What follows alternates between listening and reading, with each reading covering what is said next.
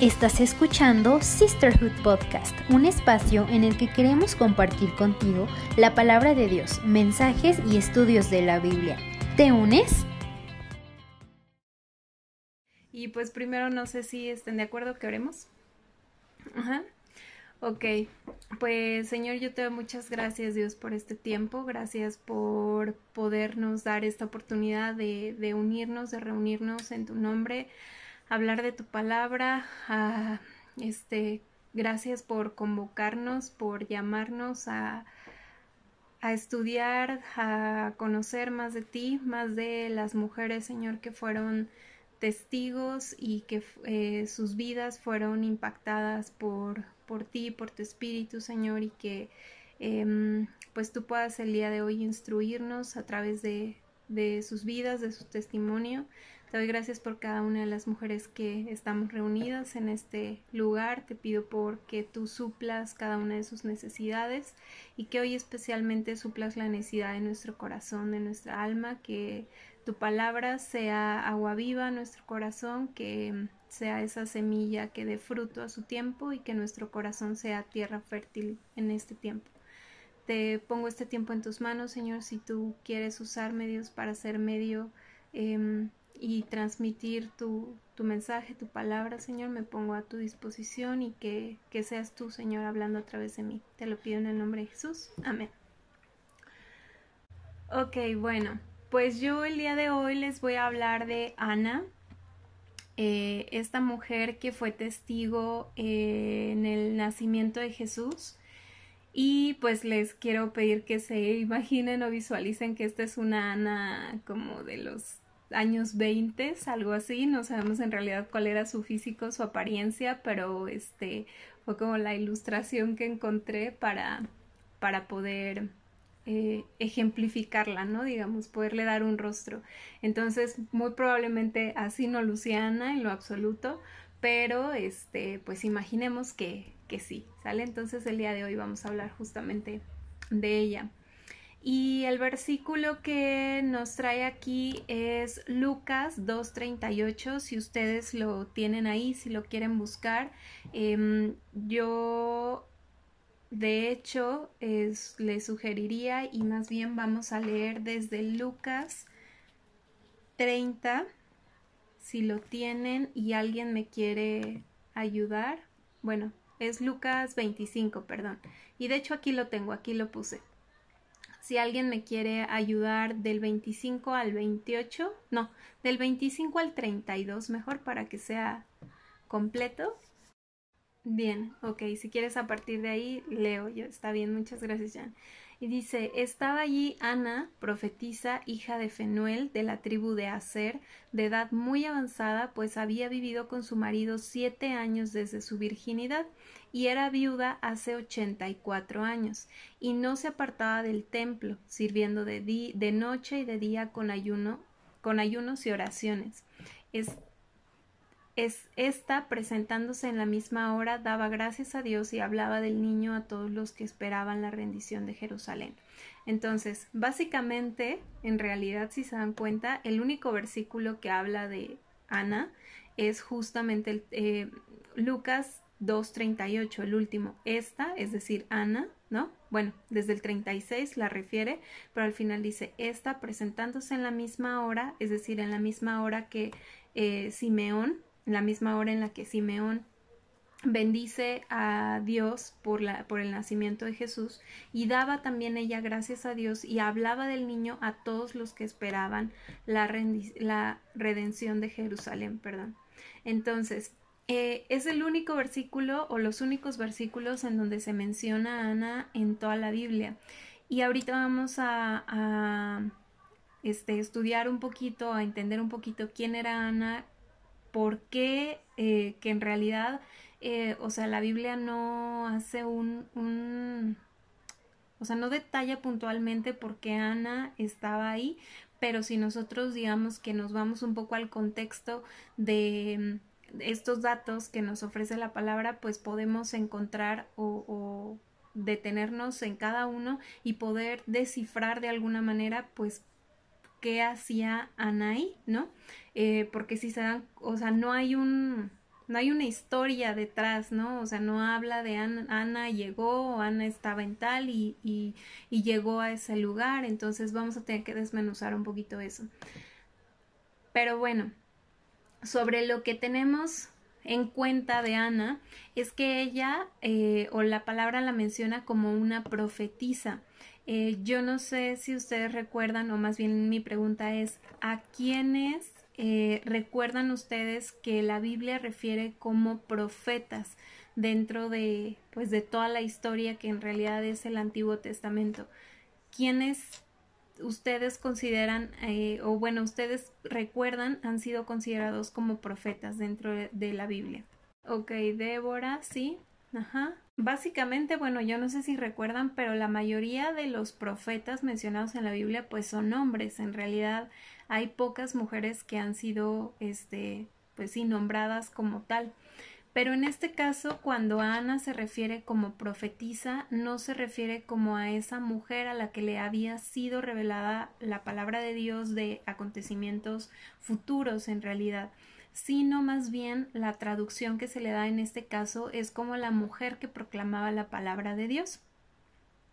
Habla también eh, al respecto de su condición este, o su estado civil, ¿no? que ella era viuda y que tenía 84 años.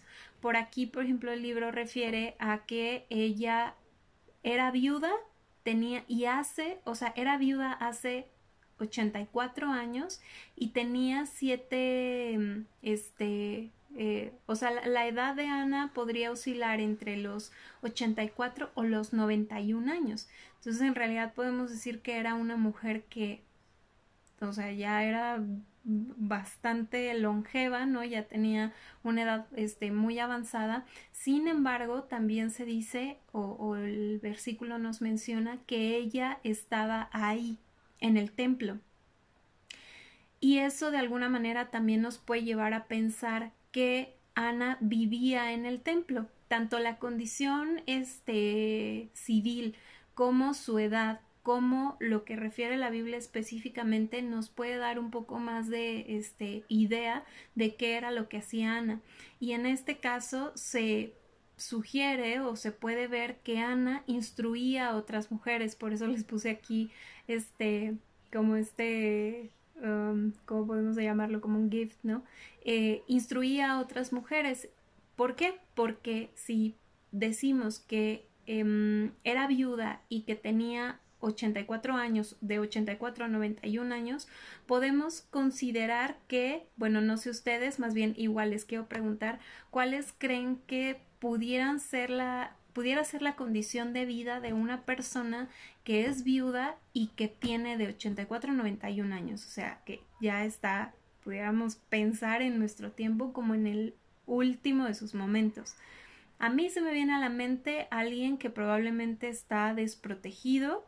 En ese tiempo sabía que eh, a las mujeres específicamente nosotros sabemos que en el recorrido, este, o sea, alrededor de la Biblia y el mandato, ¿verdad? También de parte de Dios es que las mujeres tuvieran un cobijo, ¿verdad? Este, que, que pudieran estar como apoyadas eh, y en este caso eh, Ana podría haber vivido incluso dentro del templo, se puede decir. Entonces yo pienso que pudiera haber sido una mujer desprotegida, Obviamente al ser viuda, probablemente solitaria, no se habla o no, no nos da el contexto ninguna idea de que pudiera tener hijos. Entonces pienso yo que podría haber sido una mujer solitaria, eh, probablemente desprotegida, desamparada, desesperanzada.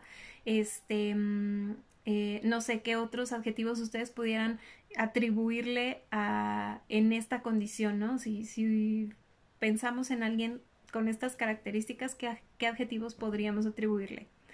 Exactamente, exactamente. Yo pensaba lo mismo, que su condición física, de hecho, bueno, yo les puse aquí algunos, algunos puntos, que su condición física probablemente eh, ya e, era, o sea, estaba mermada, ¿no? O sea, ya no tenía fuerza física, que tal vez era una persona dependiente, justamente lo que decías, que alguien eh, que económicamente pues no tenía una solvencia o no era autónoma, ¿no? En un punto dado. Eh, que estaba angustiada probablemente por ciertos, pues por esa situación, tal vez por su desprotección, por el hecho de estar sola, etcétera. Entonces, Eh, además, o sea, estos datos, además de darnos una idea de cuál era probablemente la condición de Ana, nos ayudan a entender también qué era lo que hacía. Y en este caso, si ella, bueno, la Biblia menciona, ella estaba ahí en el momento en el que Simeón hace esta declaración este, hacia Jesús, nos da una referencia también de que Ana estaba permanentemente en el templo. Incluso, eh, bueno, en el caso del libro lo menciona, ella estaba permanentemente en el templo y era considerada como una maestra de otras mujeres y era una fiel alentadora también de sus compañeros de adoración en el templo. Eh, cuando hablaba la palabra de Dios, ¿no? Dedicaba su vida a guardar la palabra de Dios en su corazón. Entonces, a mí esto se me hace, al final vamos a repasar eh, por lo menos, bueno, cinco de los aspectos que yo consideré que más, eh, pues, digamos que se anclaron a mi corazón de la vida de Ana, pero pues aquí podemos ver como desde aquí nos podemos dar cuenta de la condición de vida de una persona que em, con estas características y cuál al final del día fue su decisión para vivir, ¿saben? O sea, ella tenía un, ¿cómo digamos? O sea, ella tenía pintado el, el escenario de su vida para ser todo esto que acabamos de decir, ¿no? Una mujer cero parece una mujer desprotegida, solitaria, sin fuerza física, dependiente, angustiada, desesperanzada. Sin embargo, la Biblia nos da también este un pues referencia, ¿no? Y, y, y este pues ciertos datos que nos ayudan a, visualizarla no de esta manera, sino como una mujer que alentaba a otros a adorar, a buscar a Dios. Eh, ahorita lo vamos a ver más adelante, era una mujer de oración y de ayuno, era una maestra de otras este, mujeres, ¿no? Y para ser un maestro, pues nuestro Señor lo fue y, y, el ser un maestro es una implicación grande y fuerte, ¿no? O sea, nosotros en nuestra cultura al menos tenemos esta, eh, pues, ¿cómo decirlo? Costumbre, tradición o este, eh, pues simbólicamente los maestros para nosotros tienen un, un, peso importante, ¿cierto? Yo, bueno, no sé si ustedes, pero yo a lo largo de mi vida sí recuerdo maestros que han marcado mi vida, no solamente en lo profesional o en lo académico, sino también en lo personal. Y, y el la connotación, digamos, que tiene esta palabra, pero también la figura de un maestro es sumamente importante, sumamente importante. Y esto me lleva a que podamos pensar que aunque, bueno, algo que me llamó la atención fue que en el libro se, se hace una alusión de que Ana, pues no, o sea, prácticamente su participación en la Biblia es de dos versículos. Sin embargo, como en el caso de muchas de las otras mujeres que se han estudiado. Sin embargo, eh, su, o sea, aunque la, la o sea, el, el, hecho de plasmar su vida en la, en la Biblia como tal, en el libro, no fue tan representativa, perdón, eso no quita la relevancia ni quita la importancia de lo que fue eh, la presencia de Ana en ese momento justo, ¿no? Que de un puñado de testigos, de una cantidad de personas que pudieron haber sido o estado presentes justo en el nacimiento de Jesús, ella lo fue. ¿Y a qué edad? ¿no? O sea, ¿en qué momento de su vida? Siendo una viuda de 84 o 91 años. Entonces eso a mí me pareció como, pues no sé, como increíble y ahorita lo vamos a desmenuzar un poquito más. Ok, en este caso, como yo les decía, el hecho de o esta mm, acción o, la forma en la que se representa Ana en la Biblia, que es como una profetisa, no precisamente refiere a que ella haya tenido una revelación de parte de Dios o que eh, declarara pues como tal palabras proféticas, ¿no? Sino que en realidad tenía que ver con el hecho de proclamar, de proclamar la palabra de Dios. Y como les dije, yo soy Miss y entonces a mí me gusta indagar y como rebuscarle un poquito más. Y en este caso yo eh, busqué y la acción de proclamar tiene dos pudiéramos decir, dos significados o dos connotaciones. La primera es publicar, ¿no? En voz alta, hacer una declaración solemne del principio de un reinado. Bueno, bíblicamente, ¿no? O, o aún en lo secular, si lo pudiéramos denominar así, tiene esta connotación. Y por otro lado, busqué que el hebreo o, la, la voz hebrea que se considera como proclamación, que es Haksa, que también tiene que ver con una proclamación, con un anuncio o con una declaración. Eh, y esta declaración o esta este, voz hebrea también está relacionada con karasa, que quiere decir o tiene una, este, un significado em, de proclamar en un cartel, en un póster o en un letrero. A lo que voy con esto es que, o lo que por lo menos Dios puso en mi corazón y me dio a entender es que eh, este acto de profetizar no tiene que ver únicamente con el hecho de, como, como lo sabemos y a lo largo de la Biblia conocemos profetas, por ejemplo, en el caso de Elías, en el caso de Isaías, Jeremías, ¿no? Que fueron inspirados por el Espíritu de Dios para hablar palabras de parte de Dios. Y, pero que esta, este, esta acción de profetizar no únicamente tiene que ver con eso, sino con el hecho de también proclamar la palabra de Dios. Y vamos a, ver también que el hecho de proclamar la palabra de Dios está, pues obviamente, estrechamente relacionado con conocer la palabra de Dios, con conocer sus promesas. Entonces, y algo que a mí me llamó mucho la atención fue justamente estas dos este, voces que estamos viendo eh, abajo, que por un lado es la proclamación, el anuncio, declaración, que si lo queremos ver de manera práctica, pudiera referirse a todo aquello que nosotros hablamos, ¿no? O sea, que, que expresamos de manera verbal, que, que mm, de alguna manera este, hacemos evidente con nuestras palabras, lógicamente este, refiriéndonos a Dios, a lo que Él es, a, sus, a su característica como, como Dios, como Padre, como proveedor, como sanador, como libertador, o sea, todo lo que nosotros pudiéramos hablar y decir de parte de Dios, pero por otro lado, la otra voz que es el Carazá eh, me, me llamó la atención porque, bueno, este, no sé si saben, creo que ya lo habíamos comentado, Jan y yo este, estudiamos la misma carrera y me llamó la atención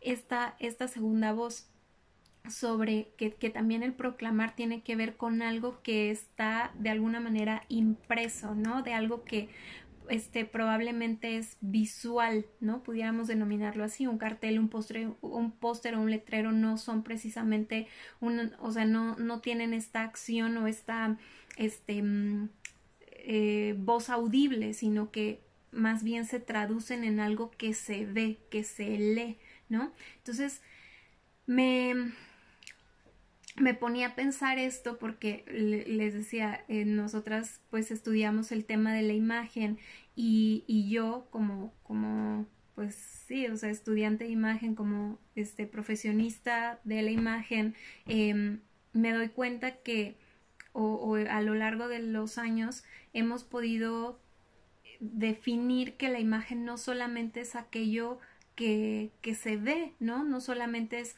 aquello que, que mm, la gente puede percibir de forma física o de forma tangible, sino aquello que también nosotros eh, de alguna manera expresamos a través de nuestras palabras, a través de nuestras actitudes, a través de nuestra conducta. Y me ponía a pensar un poco y, yo decía, Dios, ¿sí será que también y seguramente el hecho de proclamar tu palabra tiene que ver con lo que nosotros, o sea, con lo que se ve de nosotros, no precisamente con todo aquello que decimos de manera verbal, sino con aquello que la gente alcanza a ver sin que nosotros digamos una sola palabra. Entonces me, o sea, me, me hizo un tanto de sentido y lo llevé yo incluso, pues les digo, al, al área en donde yo me desenvuelvo porque pues en la imagen también nosotros lo consideramos así una persona no solamente este pues es valiosa o es este comprendida por lo que se ve físicamente tangiblemente sino también por lo que dice por cómo se comporta y y creo que hasta esa dimensión nosotros necesitamos comprender que proclamamos de alguna manera pues la palabra de Dios y que tal vez en ese sentido puede ser que a veces no tengamos el total cuidado o, entendimiento de que en, ese tipo de cosas también nosotros estamos demostrando la naturaleza de quién es Dios, de quién es Jesús. Entonces, bueno, eso como un brevario este cultural lo que les decía al respecto de Ana y este y su el carácter que se le da en la Biblia que es profetiza no es precisamente porque, como ya habíamos dicho, ella tuviera una inspiración de parte del Espíritu Santo, sino más bien que ella tenía la convicción de que Jesús era el Mesías a partir de la revelación dada por Simeón y que ella alcanzó a oír. O sea, ella no tuvo una revelación en realidad del Espíritu Santo de que Él es el Mesías, sino más bien escuchó a Simeón y por ende tuvo esa revelación. Al final del día, pues el canal o el medio fue Simeón. Y en este caso, eh, lo que igual algo que, que, Dios me llevó a entender es que Simeón al final se encontraba proclamando la verdad que le había sido revelada de parte de Dios y Ana en ese momento tuvo la convicción de que Jesús era el Mesías. Entonces, justamente lo que hablábamos hace un momento, eh, en ocasiones puede, puede ser que de repente a lo mejor no somos muy yo lo tengo que reconocer, yo lo tengo que reconocer en mi vida y, y se los digo así con todo el, pues no sé, la, eh, toda la sinceridad que, que pudiera tener en este momento. Y es que yo no soy tanto, honestamente, y es algo en lo que Dios tiene que trabajar en mi vida, tanto de hablar, o sea, así, este, literalmente de Dios. O sea, yo me cuesta trabajo tal vez llegar con una persona, este, pues no sé, verla en una condición complicada y, decir voy a orar por ti o oye tú sabes que Jesús te ama o, proclamar o sea viva voz tal cual hacer este anuncio del reinado como como decía la descripción anterior no o sea me cuesta todavía trabajo e, ese impulso de decir, ok, le voy a hablar a esa persona de Jesús porque siento en mi corazón que lo necesita, o sea, me cuesta. Sin embargo, creo que Dios ha usado mi vida más bien en otro sentido, más bien en, en el hecho de poder ayudar a alguien, de poder inspirar a, a, otra persona. O sea, creo que ha sido de otra manera. Creo que yo he sido más ese póster o ese cartel que, que en realidad el este megáfono, ¿no? O sea, que grita a los cuatro vientos, tengo que reconocerlo. Sin embargo, algo que me quedó mucho de, de esta lección fue que en ese momento, o sea, Simeón se encontraba proclamando la verdad de parte de Dios y Ana lo escuchó y Ana fue testigo. Entonces, Dios me, me hacía pensar, o sea, tú en todo momento, en cualquier momento, en cualquier situación, Tú eres ese Simeón que tiene que encontrarse proclamando la verdad que, que, te ha sido revelada de parte de Dios porque en todos lados puede existir una Ana, ¿no?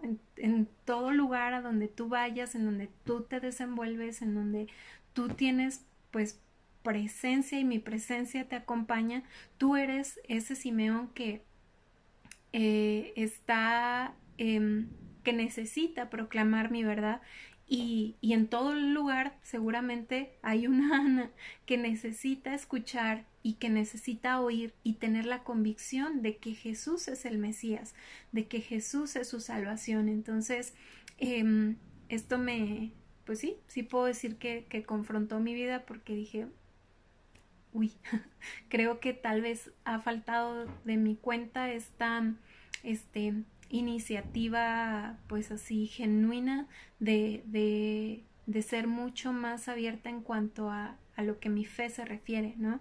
Entonces, digo, me confieso, no sé a cuántos les ha pasado en algún momento, pero, pero creo que es algo en lo que pues probablemente Dios hoy nos quiere hablar y que podemos este pues cambiar, ¿no? Y, y, y ser diferentes. Entonces, bueno, a lo largo de la Biblia se mencionan únicamente, y perdón aquí con, con las imágenes les digo, imaginen que son, en este caso, María, la hermana de Moisés. no encontré otras imágenes que pudieran referir algo, este, ¿cómo decirles? Un poco más antiguo, no sé. Pero bueno, en, en, la Biblia solamente se mencionan cinco mujeres profetizas. En primer lugar, María, la hermana de Moisés, Débora, como ya decían, Hulda, que en realidad se menciona de manera muy, muy vaga, este, y al mismo tiempo que Noadías y la esposa Isaías, que ni siquiera se menciona su nombre. Y por otro lado, obviamente, Ana.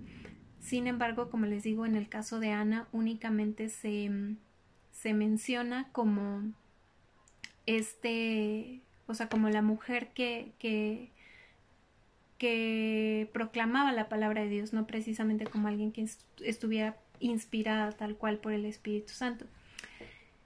Y bueno, yo aquí les quiero preguntar antes de, de, pasar a estos cinco puntos, que en realidad sería con lo que cerraría, vamos a desarrollar cada uno de ellos, pero hasta este punto, ustedes, ¿cuál, bueno, cuál sería de alguna manera el rasgo más notable que considerarían de la vida de Ana, pensando en ella como un, pues sí, como un personaje, si pudiéramos decir, este, no sé, un tanto pasajero tal vez, ¿no? O sea, no, que no parece ser, no parece ser un personaje tan relevante dentro de, de la historia, ¿verdad? Sino, no sé, como este personaje así tal cual pudiera llamarlo, como un tanto pasajero, ¿cuál pudieran considerar ustedes el rasgo más importante en, en la vida de Ana? Para mí, en primer lugar, una de las lecciones más grandes que me deja la, la, vida de Ana es que a pesar de que su aparición en la Biblia, o sea, así literal, es tan cortita, o sea, tan, podríamos decir nada, o sea, se menciona su nombre una vez y después ni siquiera se vuelve a mencionar su nombre, sino se, se le atribuye el esta, es decir, Ana, o sea, se menciona su nombre una vez. Pero si, sin embargo, la vida de Ana y su testimonio es relevante y es trascendente. ¿Por qué? Porque como les decía, o sea, de todo el puñado de personas que pudieran estar en ese momento, que pudieran haber sido testigos como tal del nacimiento de Jesús, ella a esa edad, o sea, eso es lo que a mí me impresiona.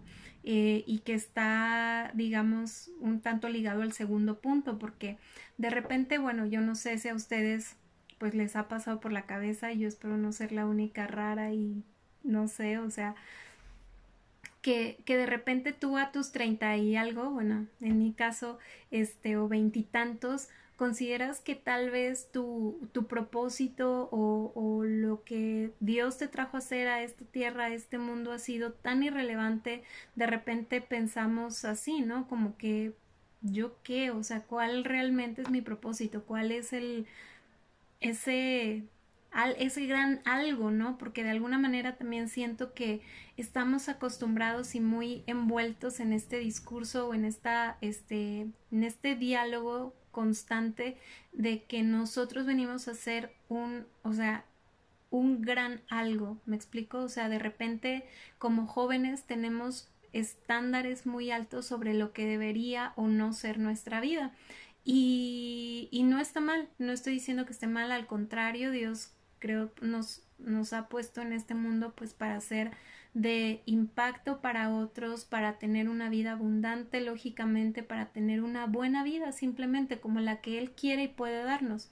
Sin embargo, de repente siento que nos angustiamos o nos afanamos de más por lo que venimos a hacer al mundo y que de repente tal vez puede ser que en este momento de nuestra vida no estamos alcanzando.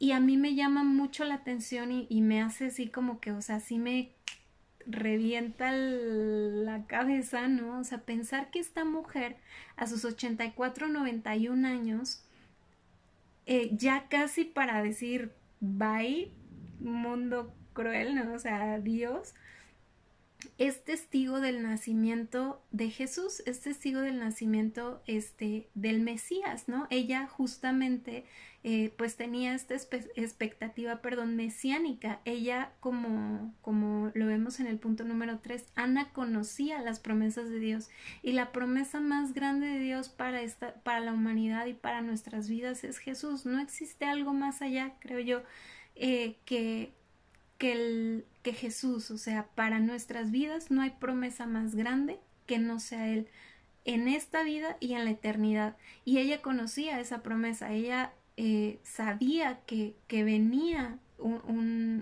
la, mm, redención para Jerusalén y sabía que venía a través de Jesús y Ana esperó y confió y su vida precisamente por eso es tan revelante y es, tan trascendente. ¿Por qué? Porque aún en la edad que tenía, o sea, un al cuarto para decir bye, ella eh, fue testigo y, y, es tan, o sea, pude, les digo nuevamente, ¿no? Y, y eso les digo me, a mí me vuela la cabeza porque digo, pudiera parecer tan insignificante y tan, tan irrelevante, sin embargo, es uno de los testigos del nacimiento de un reinado, bueno, del rey y de un reinado y de la redención de, de, su pueblo, ¿no? O sea, que en ese momento ella tenía conciencia, pero de la redención del mundo. Entonces, Ana esperó y confió justamente en esa promesa. Ella tenía, como les decía, la expectativa de Jesús, de que Jesús venía y dice el versículo 28, me voy a regresar tantito, dice el versículo 38, perdón, dice, está presentándose en la misma hora, en la misma hora en la que Simeón estaba haciendo esta declaración, daba gracias a Dios y daba gracias a Dios.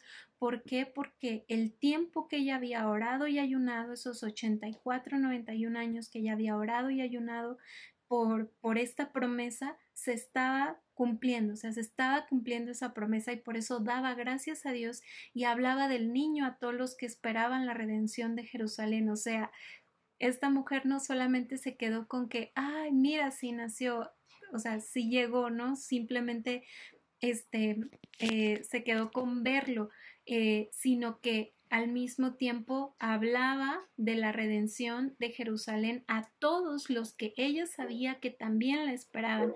Algo que también me impresiona o que yo pensaba, dije, Ana a esa edad solamente vio a Jesús como un niño, ni siquiera, ni siquiera vio o fue testigo en realidad de el, del rey, del, de la presencia de Jesús en la tierra, no fue testigo de lo que aconteció después de, de la, pues sí, del, de la vida y de la muerte de Jesús, sino que simplemente viéndolo como un niño, como un bebé, ella dio este, habló de él, habló del que había llegado, sabía ella en su corazón que había llegado la redención de Jerusalén y no necesitó ver más adelante, sino simplemente creer que la oración y el ayuno que ella había dedicado a Dios, el tiempo que había dedicado a Dios, eh, esperando esa promesa, en ese momento se estaba cumpliendo.